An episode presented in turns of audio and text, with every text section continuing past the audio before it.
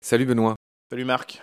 Je suis absolument ravi de te retrouver. On est avec toi pour continuer à parler, pour expliquer euh, ce problème des méga-bassines. On est là avec toi pour parler de l'eau en France, de l'usage qui en est fait par certains agriculteurs. On va essayer de se tenir loin des jugements, de la militance, euh, même si tu es militant, hein, euh, de la même manière que moi je suis militant pour le vivant. Enfin, tu vois, c'est difficile aujourd'hui d'être juste spectateur de l'effondrement. Donc, on est là pour parler des méga-bassines. On va situer notre entretien dans le temps. On est début avril 2023. Le 25 mars, il y a eu cette fameuse manif à Sainte-Soline. C'est un nom aujourd'hui qui est très connu hein, dans les Deux-Sèvres. Les Deux-Sèvres, c'est en Nouvelle-Aquitaine. Oui, ex-Poitou-Charentes. Ex-Poitou-Charentes. Et toi, tu as ta ferme, parce que tu es non seulement député européen, mais tu es aussi paysan. Tu as ta ferme à une heure de là. Et on va voir que tu es sur un fleuve euh, qui s'appelle la Seudre et qui aboutit dans une petite anse méconnue de France qui s'appelle Marais-Noléron. C'est moins méconnu déjà. Exactement, mais on va voir que c'est un peu lié à, nos histoires et on en parlera tout à l'heure. Benoît, j'ai attentivement écouté l'émission que tu as fait avec mon ami Max du Green Letter Club. Vous avez commencé cette émission en parlant d'un contentieux européen en 1999. Et je t'avoue que c'est le seul truc de l'émission que j'ai pas compris. Ce problème des méga-bassines, apparemment, tu as expliqué, résulte d'un contentieux européen. J'aimerais qu'avec des mots simples, tu nous expliques quel est ce contentieux Pourquoi C'est lié au marais poitevin. En gros, la France a été pointée du doigt par l'Europe pour quelque chose. Condamnée par la Cour de justice européenne. Donc raconte-nous cette histoire, mais vraiment en n'oubliant rien. Ce qui se passe au milieu des années 90, alors que le marais poitevin est la deuxième plus grande zone humide de France, qui est la plus grande zone humide d'ailleurs d'Europe de la façade atlantique, qui est réputé pour euh, être euh, un espace qui héberge énormément de biodiversité, qui est un espace particulièrement remarquable en termes de diversité, de richesse liée à l'eau. C'est-à-dire que on connaît tous euh, ou on a tous entendu parler de cette Venise verte où des bateliers euh, euh, poussent des barques pour faire découvrir ce marais poitevin. Au milieu des années 90, la Commission européenne se rend compte que ce territoire qui a été aménagé alors au XIe siècle par des abbés, puis au XVIe siècle par les Hollandais, qui avaient trouvé des complémentarités de fonctionnement de ce territoire avec une zone qu'on appelle le marais desséché, qui s'est affranchi des invasions marines par une digue de front de mer, donc c'est de la poldérisation en vérité. Hein, c'est ce à l'hollandaise, comme mes ancêtres. Exactement, et qui s'est affranchi aussi, ce marais desséché, des inondations qui peuvent venir des pluies qui euh, tombent sur le territoire, a créé la complémentarité entre deux territoires, donc le marais desséché dont je viens de parler et le marais mouillé. Et c'est le marais mouillé qui collecte cette eau douce, ces eaux de pluie du bassin versant, qui fait la richesse de ce marais poitevin, qui fait la richesse de la biodiversité de ce marais poitevin, et qui fait que dans ce cycle de l'eau permet un rechargement maximum des nappes souterraines pour euh, faciliter euh, l'accès à l'eau potable, euh, l'émergence d'une très très belle biodiversité, très riche biodiversité, mais aussi d'eau d'irrigation. En gros, tu as un marais point de vin qui est une source de vie et de biodiversité. Tu as dit la deuxième de France, d'ailleurs, la première, c'est laquelle? La première zone humide de la façade atlantique, la première zone humide européenne de la façade atlantique. Mais tu as dit la deuxième de France La deuxième de France. Et la première, c'est laquelle? C'est la Camargue. Ok, donc l'Europe n'aime pas qu'on néglige cette zone humide en 1999. La France est condamnée, il y a un contentieux européen. Explique-nous concrètement, ça veut dire quoi? Qu'est-ce qui se passe? Ça veut dire que l'Europe constate que sur le marais poitevin, alors que c'est les prairies humides qui sont au centre du bon fonctionnement de ce marais poitevin, constate que justement la complémentarité entre ces deux territoires de marais desséchés et marais mouillés n'existe plus. C'est-à-dire qu'on tente, sur le marais mouillé, de gérer les espaces de ce marais mouillé comme du marais desséché. Et donc on retourne 33 000 hectares de prairies qu'on draine et qui donc font que les équilibres hydrologiques, euh, hydrauliques de ce territoire disparaissent et donc c'est ça le principal grief de ce contentieux, c'est le retournement de ces 33 000 hectares drainés qui font qu'on est en train de perdre le caractère humide de ce marais poitevin qui fait toute sa richesse en termes de biodiversité, en termes de zones humides et d'espaces absolument remarquables. Et donc l'Union européenne attrape ce sujet à bras le corps, saisit la Cour de justice européenne et la France est condamnée. Et donc, c'est historique en France. Le territoire du Marais Poitevin est le seul en France qui a perdu son label parc naturel régional. C'est-à-dire qu'il y avait un label parc naturel régional sur le Marais Poitevin. Et à l'aune de ce contentieux européen, on supprime le label parc naturel régional sur le Marais Poitevin. Et ce qui se passe surtout, c'est que derrière ce contentieux, il y a une astreinte qui est calculée à 160 000 euros par jour. Si la France ne prend pas des orientations, des décisions euh, pour sortir de cette situation qui fait l'objet du contentieux européen. Et c'est là où, dans le train de mesure, apparaissent l'idée de faire des bassines. Il y a un truc tout bête que tu nous as pas dit. Pourquoi on a drainé euh, cette zone humide? Alors, c'est l'émergence de cette agriculture qui est née il y a 60 ou 70 ans, c'est-à-dire que on est dans des logiques d'intensification, d'industrialisation de l'agriculture, et comme si euh, celle qui existait sur le marais desséché où, où ça fonctionne, on se croit obligé, ou ils se croient obligés d'étendre ces logiques-là sur le marais desséché. Sauf que c'est là où on télescope les logiques des aménageurs qui fait la complémentarité de ces deux territoires. Et à partir du moment où on veut faire de l'intensification et de l'industrialisation de l'agriculture dans le marais mouillé, eh bien là, euh, les équilibres qu'on avait constatés depuis 400 ans, c'est-à-dire l'époque où les Hollandais ont vraiment installé euh, ces complémentarités de territoire, disparaissent. Et c'est là où on voit euh, des graves dysfonctionnements sur la zone humide du marais poitevin. La France s'est exécutée, donc un premier train de mesure. Qu'en est-il de la suite? Est-ce que ces bassines, est-ce que ces mesures ont permis de déduire que c'était bien ce qu'on faisait? Est-ce que ces décisions étaient les bonnes? Alors, le diable est souvent dans les détails. Ah. C'est-à-dire que quand je parle de train de mesure, les bassines ne sont forcément pas les seules mesures. C'est-à-dire qu'il y a les bassines, mais il y a autre chose. Et il y a notamment, et, c'est ça qu'il faut retenir, les conditions de la réussite d'une stratégie qui s'appuie sur les bassines. C'est-à-dire que les conditions de la réussite d'une stratégie qui s'appuie sur les bassines, c'est bien sûr de restaurer ce qu'on appelle le grand cycle de l'eau. C'est-à-dire de restaurer la faculté du marais poitevin à recharger au maximum ses nappes souterraines. Et donc ça passe par la restauration sur les 33 000 hectares de prairies qui ont été retournés et drainés, la restauration d'au moins 10 000 hectares de prairies qui sont localisés de façon judicieuse, c'est-à-dire que pour, euh, dans la négociation, ne pas imposer le retour en prairie des 33 000 hectares retournés, on décide de localiser, relocaliser 10 000 hectares de prairies judicieusement localisées de manière à ce qu'elles remplissent cette fonction de stocker l'eau et de pouvoir à nouveau recharger les nappes souterraines. Et seulement à partir de ce moment-là, le projet de bassine devient cohérent et pertinent. Sauf que, et c'est là où je dis que le, le diable est dans les détails, on a avancé sur la mise en œuvre des bassines, mais on n'a pas avancé sur les 10 000 hectares de prairies nécessaires pour que l'émergence des bassines soit une réussite. Et donc, dès le début des années 2000, on voit des premières bassines sortir, financées à 100% par de l'argent public, justement pour sortir de ce contentieux européen le plus vite possible, avec des fonds européens d'ailleurs. Et très vite, on se rend compte que l'émergence de ces bassines, qui interviennent sans avoir respecter les préalables, et notamment euh, la reconquête de ces 10 000 hectares de prairies, n'apporte pas les résultats escomptés. Et donc, Quel résultat eh ben, Par exemple, que les cours d'eau qui étaient en assec, parce que justement on avait retourné ces prairies et que les nappes souterraines ne pouvaient plus être rechargées, parce qu'en vérité, un cours d'eau, c'est la partie visible du niveau de la nappe. Et donc, quand le cours d'eau ne s'écoule plus, c'est que la nappe est très très basse. Et donc là, ce qu'on constate, c'est que on a mis des bassines, on nous a promis que grâce à ces bassines, les cours d'eau allaient de nouveau euh, couler. Euh, parce qu'on allait moins impacter la ressource souterraine. En vérité, ce euh, c'est pas du tout ce qui se passe. Et l'explication, c'est qu'on n'a pas créé les conditions pour que les ressources se rechargent. Et donc, les bassines s'avèrent, malgré beaucoup d'argent public, et ça, c'est important de le dire, beaucoup d'argent public sont engagés sur les bassines. Malgré beaucoup d'argent public engagé, ne tiennent pas les promesses qui étaient promises. Et c'est pas moi qui le dis, c'est la Cour des comptes régionale du Pays de la Loire qui dit qu'on a mis beaucoup d'argent public pour des résultats qui ne sont pas au rendez-vous de ce qu'on nous avait promis. Il faut quand même dire que si on en est arrivé à cette situation un peu ubuesque, c'est qu'au départ, ça paraissait pas con. Tu l'as dit toi-même dans une autre interview, en l'occurrence chez mon ami Max.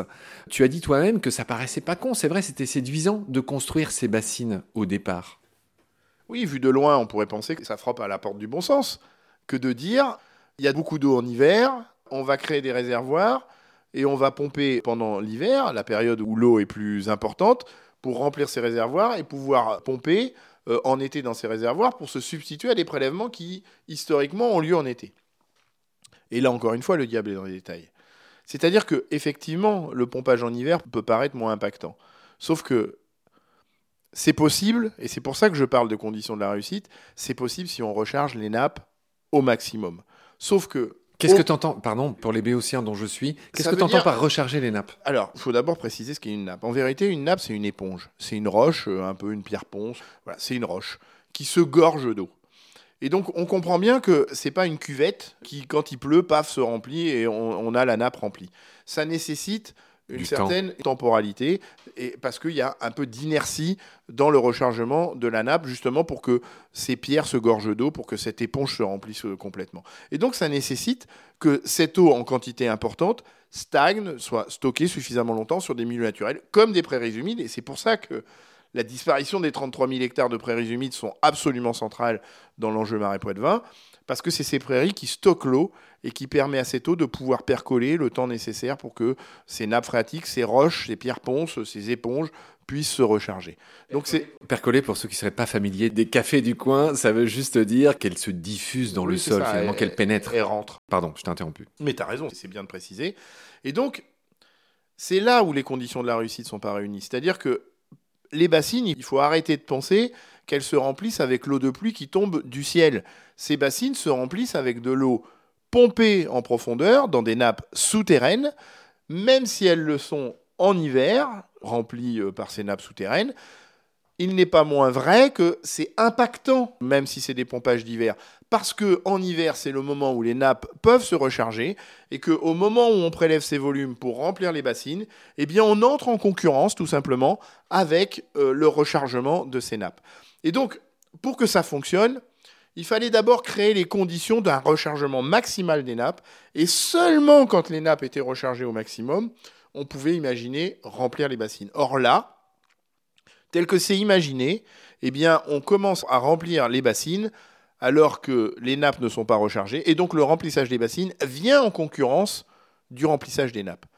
L'autre point délicat sur ces bassines, c'est que tous les agriculteurs qui sont aujourd'hui irrigants, et ça c'est important de le dire, ça ne représente que 6% des agriculteurs, je ne sais pas si on devait en parler, mais je pense que ce moment-là, il faut le dire, ça ne représente que 6% des agriculteurs. Quand j'entends des ministres de l'agriculture, des ministres de l'écologie, la première ministre ou le président de ma région dire il n'y a pas d'agriculture sans irrigation, c'est parfaitement méprisant, c'est parfaitement insultant. Pour les 94%. Exactement, qui eux participent à la sécurité alimentaire, participent à nous nourrir, mais euh, sans avoir accès à l'eau. Pire, c'est que les pratiques de ces 6% d'agriculteurs extrêmement impactantes sur la ressource en eau menacent ces agriculteurs qui euh, voient la ressource en eau de plus en plus loin. Mais ce qui est important de comprendre, c'est que ces 6% d'agriculteurs qui sont les irrigants, parce que ça ne concerne que 6%, financent tous solidairement euh, les retenues de substitution mais seulement la moitié d'entre eux seront connectés aux bassines.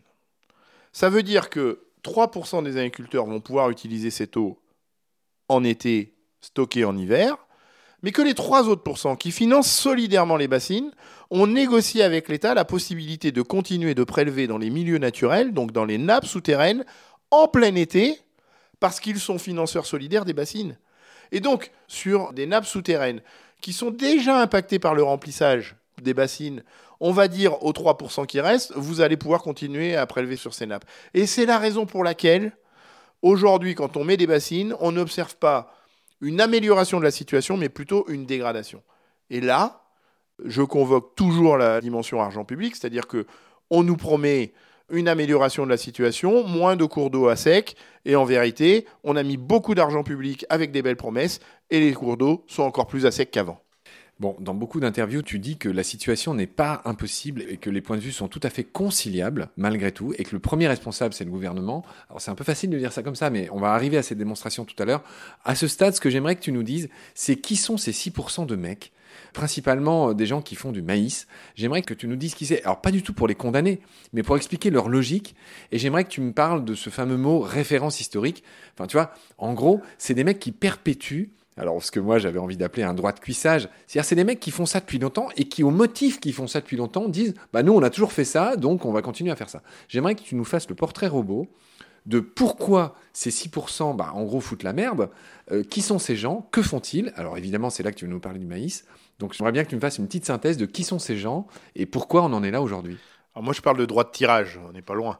Oui, droit de cuissage, oui, c'est drôle. moi, je parle de droit de tirage. Effectivement, ce qui s'est passé, c'est que fin des années 60, début des années 70, des agriculteurs se sont engagés dans des logiques d'irrigation. Et donc, ils ont creusé des forages, ils ont pompé de l'eau pour irriguer. C'était pas du tout réglementé, c'était un peu, euh, Far un West. peu à la mode euh, du chercheur d'or euh, qui plante son bâton. euh, là, maintenant, c'est chez moi, je fais un forage, je prends de l'eau et toute l'eau que je prends, euh, j'ai pas de compte à rendre. on s'est très vite rendu compte que la multiplication de ces forages entraînait des situations extrêmement dramatiques sur euh, la ressource en eau. Et donc, l'État. On va le redire, qui est un bien commun. Enfin, mais c'est dans la loi surtout. C'est ça qui est incroyable. C'est l'article 1 de la loi sur l'eau et les milieux aquatiques, c'est l'article 1 de la directive cadre européenne sur l'eau. L'eau est un commun. Et donc ça convoque au moins une dimension, c'est celle du partage. Ça paraît incroyable que les mecs ils réfléchissent même pas. Enfin, euh, ils prennent. Euh. Personne ne leur dit rien parce qu'on croit à ce mythe du grand cycle de l'eau qui fait que de toute façon c'est une ressource inépuisable. Il pleut, ça recharge les nappes, on peut prélever. Sauf qu'ils ont occulté deux paramètres, la temporalité, c'est-à-dire que ça va pas aussi vite qu'ils imaginent, et la spatialité, c'est-à-dire que c'est pas parce qu'ils ont prélevé à cet endroit-là que la pluie va revenir charger exactement à l'endroit où ils ont prélevé. Donc c'est les deux grands biais de leur raisonnement. Mais revenons à ces chercheurs d'or qui plantent leur bâton et qui disent là maintenant c'est à moi. On s'est rendu compte que les prélèvements qu'ils proposaient euh, dépassaient la raison et donc euh, il a été imposé pour ces agriculteurs de compter les volumes euh, qu'ils capter en vérité. Et donc on a posé des compteurs et ils sont obligés de déclarer les volumes qu'ils prélèvent. Et à partir de ces volumes qu'ils prélèvent, on a réglementé ce qu'on appelle une autorisation de prélèvement. Et donc tous les ans, l'administration du ministère de l'Agriculture donne un volume de référence à chaque agriculteur en fonction du volume historique qu'il a prélevé. Et donc ce volume historique est constitué pour chacune des exploitations, c'est le bon mot, d'exploitations agricoles. Et là, sur la base de ces volumes, on ne peut pas ouvrir la porte à d'autres euh, nouveaux entrants euh, à l'irrigation. Et c'est cela qui réclament des bassines. C'est cela, c'est-à-dire que... Tu as utilisé le mot de chasse gardée. Oui. Qui est quand même assez parlant. Mais bien sûr. Euh, on l'a dit tout à l'heure, bah, voilà, j'ai planté le drapeau du chercheur d'or, euh, etc. Il y a aussi une autre expression qui est celui de faire valoir. C'est-à-dire que pour ne pas qu'on croie que ce soit que les mecs qui font du maïs, qui en plus est principalement destiné à l'élevage et à l'exportation. Enfin, le pire, c'est que ce maïs, enfin, il n'est pas du tout euh, vital. Oui, c'est là où je voulais en venir. C'est-à-dire qu'effectivement, c'est vraiment une chasse gardée, l'eau. C'est-à-dire que dans les bassines, pour vous donner un ordre d'idée, il est prévu seulement 5% du volume stocké pour éventuellement étudier l'arrivée de nouveaux agriculteurs, maraîchers ou voilà. Ce qui se passe, c'est que, tu as des faire valoir. C'est ça. C'est pour justifier le fait que c'est pas que pour les gros industriels. Voilà, ça. Il y a 3-4 hectares de maraîchage ici, 25 euh, hectares de luzerne par là, et, euh, et ça couvre, ça masque euh, le fait qu'en vérité, la majorité des volumes sont utilisés pour faire de l'irrigation du maïs. Des milliers d'hectares. Ben oui, c'est-à-dire qu'ils disent on a réduit nos surfaces en maïs. Mais en vérité, moi, ce qui m'intéresse, c'est de traduire ce que surface par surface, ça mobilise d'eau dans la bassine. Et en vérité, avec les surfaces de maïs qui sont maintenues et qui vont être connectées à ces bassines, c'est 60% du volume de la bassine qui va être connecté au maïs. Ce qu'on n'a pas dit, je, rappelle une évidence, pardonne-moi, ne perds pas ton fil, c'est que le maïs est une plante qui est extrêmement gourmande en eau par rapport à d'autres. Je pense au sorgho. En été, même au maïs, c'est-à-dire que moi je dis souvent il y a une alternative au maïs qui est le maïs. C'est-à-dire qu'aujourd'hui, ce qui est gourmand en eau, c'est le maïs qui a été mis au point par les grandes fermes semencières comme Limagrin, comme Pionnier. Donc le maïs qu'on utilise massivement dans les exploitations agricoles qui sont euh, dépendantes de la ressource en eau. Mais des paysans comme moi, qui utilisent des ressources génétiques locales et anciennes, produisent aussi du maïs. Sauf que le maïs qu'on produit, nous, c'est ce qu'on appelle un écotype. C'est-à-dire que nous, dans nos parcelles, on va chercher les plus beaux épis qui vont constituer le lot de semences de l'année prochaine. Et donc, on est en constante évolution de notre ressource génétique. Et ces beaux épis qu'on a récoltés sont forcément les épis qui sont adaptés aux conditions pédologiques et climatiques qu'on observe sur nos structures. Et donc, forcément, on tire vers le haut de la ressource génétique qui n'a pas besoin d'irrigation. Donc, on peut faire du maïs. C'est-à-dire qu'on déstabilise même pas la filière maïs, sauf qu'on le fait sans irrigation. Vous vous rendez compte Enfin, je m'adresse à, tous les auditeurs, vous vous rendez compte, si on enlève le maïs de l'équation de la problématique d'irrigation, on retire 60% du volume aujourd'hui utilisé euh, par les agriculteurs qui irriguent. Je rappelle au passage, toi qui me parlais de tes ancêtres vikings, euh, qui sont pas tout à fait tes ancêtres, que le maïs est même pas du tout européen. Enfin, c'est une plante qui vient d'Amérique à la base. D'Amérique euh, du Sud, d'Amérique centrale. Et pas depuis longtemps, depuis quelques siècles. Non, non, bien sûr. Longtemps après Christophe Colomb, hein, le maïs, comme la pomme de terre. Tout à fait, tout à fait. C'est une culture extrêmement récente. C'est pas du tout millénaire, hein, c'est pas Jesus Christ. Non, pas du tout. Revenons quand même sur le profil de ces agriculteurs. Ces agriculteurs hurlent en disant Mais regardez toute cette eau qui part à la mer, c'est tous les volumes que tu as donnés tout à l'heure. Regardez cette eau qui part, qui part à la mer, euh, euh, cette eau est gaspillée. Alors, qui se méfient quand même, euh, qui ne disent pas trop ça aux pêcheurs ou aux ostriculteurs que l'eau qui va à la mer est de l'eau gaspillée, parce que c'est précisément parce qu'on a de l'eau qui descend des bassins versants vers les estuaires, vers les littoraux ou vers la mer, qu'on peut avoir des activités primaires en mer, comme l'huître de Marraine-Oléron, comme la moule de Bouchot. euh, Donc euh, attention à ça. Je rappelle au passage, ne perds pas ton fil, euh, Benoît, euh, moi qui suis très euh, océan, ancien prof de plongée, etc., que ces eaux qui- des fleuves qui sont un peu comme des artères qui viennent alimenter la mer en sels minéraux, c'est là qu'il y a les booms planctoniques, les poissons. La mer, l'océan a besoin de cette eau, la moins polluée possible, la moins eutrophisée possible. On va essayer de pas trop dire de gros mots, Elle est moins polluée, tout simplement. alimentée en sels minéraux. Elle a besoin de cette eau. Enfin, c'est-à-dire que bien sûr, le but du jeu, c'est pas de capter toute l'eau. La comparaison avec l'artère, c'est exactement ça. Et donc, il n'y a pas d'activité euh, primaire en mer, il n'y a pas de vie en mer si on n'a pas la contribution de l'eau douce qui arrive des bassins versants et qui se déverse dans la mer. C'est évident. Donc, euh, attention euh, à ces raccourcis qui consistent à penser qu'on pourrait tarir l'eau douce qui arrive à la mer et que ce serait sans répercussion et que cette eau douce qui arrive à la mer serait de l'eau perdue. Mais revenons sur leur logique. Qu'est-ce qui s'est passé depuis 60 ans? Les mêmes agriculteurs qui réclament des bassines aujourd'hui, à grand renfort d'argent public, sont précisément ceux qui ont créé tous les ingrédients d'une recette qui fait que l'eau part à la mer le plus vite possible. C'est-à-dire que qui a effacé les méandres des cours d'eau? Qui a recalibré ces cours d'eau pour en faire des vraies autoroutes de l'eau? Qui a effacé les zones d'épandage de crues où l'eau était retenue sur les bassins versants pour qu'elle ait le temps de remplir euh, les nappes souterraines? Qui a arraché les haies, qui sont aussi des acteurs du rechargement des nappes Qui a arraché les arbres? C'est les mêmes agriculteurs. Et donc c'est ceux-là qui, dans leur développement agricole, ont accéléré la conduite de l'eau vers la mer le plus vite possible, qui hurlent quand l'eau part à la mer. Et plutôt que de revisiter leurs pratiques, et c'est précisément ce que je propose moi dans l'étude que j'ai conduite au parc qui s'appelle Territoire stratégique et qui demande à ce que on fasse la reconquête de 10 000 hectares de prairies pour retenir l'eau sur ces bassins versants, pour que le grand cycle de l'eau puisse à nouveau être équilibré. Eh bien, ces gens-là, plutôt que de se dire l'eau qui part à la mer, il faut la mettre dans des bassines, devraient reconsidérer la façon dont on retient l'eau sur les bassins versants pour recharger les nappes souterraines. Et quand les nappes souterraines seront rechargées, alors on pourra euh, remplir les bassines. Et donc, quelque part, moi j'ai beaucoup de mal avec ce regard un peu manichéen où on dit d'un côté on a des antibassines et de l'autre côté des pro-bassines. En vérité, les antibassines, ça n'existe pas. Ceux qui étaient à Sainte-Soline, les 30 000 citoyens qui étaient à Dont Sainte-Soline, toi. dont moi, effectivement, Et mais moi, je suis un historique du mouvement euh, contre la façon dont on construit ces bassines. Ne sont pas des gens qui sont contre l'irrigation, ne sont pas des gens qui sont contre la construction des bassines. Ils réclament juste que toutes les conditions de la réussite, si on fait ces bassines qui stockent un commun qui s'appelle l'eau et qui mobilisent beaucoup d'argent public dans les investissements, soient des conditions de la réussite. Et ça, aujourd'hui, c'est pas le cas. Et c'est ça qu'on réclame. Un, des rares trucs que j'avais pas compris en écoutant l'émission euh, chez l'ami Max là, du, Green Network Club pour préparer euh, la mienne, tu dis faire des autoroutes de l'eau, mais c'est pas dans leur intérêt. Je, juste, je comprends pas pourquoi les mecs ont stoppé les méandres pour faire des trucs en ligne droite. Enfin, tu vois, c'est pas immédiat pour des fleurs du béton comme moi. On disait tout à l'heure que l'eau qui s'écoule dans les cours d'eau, c'était la partie visible du niveau de la nappe. Sauf que quand tu veux installer du maïs dans une zone humide, si ton niveau dans les cours d'eau est trop élevé, ça veut dire que ta nappe est très haute et que tu peux pas rentrer les engins pour euh, aller installer ton maïs. Et donc tu es obligé, parce que tu installes du maïs, dans un territoire qui n'est pas prévu pour ça, qui est normalement un territoire qui est prévu pour recevoir des prairies, eh bien tu rabats la nappe, c'est exactement ce qu'ils font, tu rabats la nappe avec des cours C'est- d'eau. c'est- C'est-à-dire qu'ils ont tiré de l'eau pour rien, juste pour pouvoir accéder à des zones. Absolument. Tu sais, euh, on- notre génération, on se rappelle des Shadocks. Alors, je suis dé- désolé pour les plus jeunes, mais les Shadocks, c'est des individus qui pompaient tout le temps. eh bien, c'est exactement ça qui s'est passé sur le marais Poitevin. C'est-à-dire qu'on a pompé pour évacuer l'eau le plus vite possible à la mer, pour pouvoir ensuite pomper pour irriguer du maïs qu'on a installé sur des zones humides. Mais c'est parce que on n'a pas respecté la vocation de ces zones humides qui ne doivent porter que des prairies que on a évacué cette eau à la mer pour pouvoir rentrer des engins dans les terrains pour y faire du maïs. Et juste, si tu m'autorises, Marc, l'incohérence de cette logique basée sur le maïs.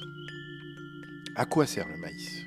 C'est précisément euh, le sujet de notre épisode 3. Je te dis à très vite pour l'émission d'après où on va développer précisément ce que tu viens de dire. À quoi sert ce maïs? Effectivement, la question n'est pas complètement idiote. Elle sert à faire de l'élevage. Et là, tout de suite, il y a quelques alertes qui se sont allumées dans les esprits de ceux qui nous écoutent. Je te retrouve très vite pour parler de ça. D'ici là, prends soin de toi. Salut Benoît. Salut Marc, merci beaucoup.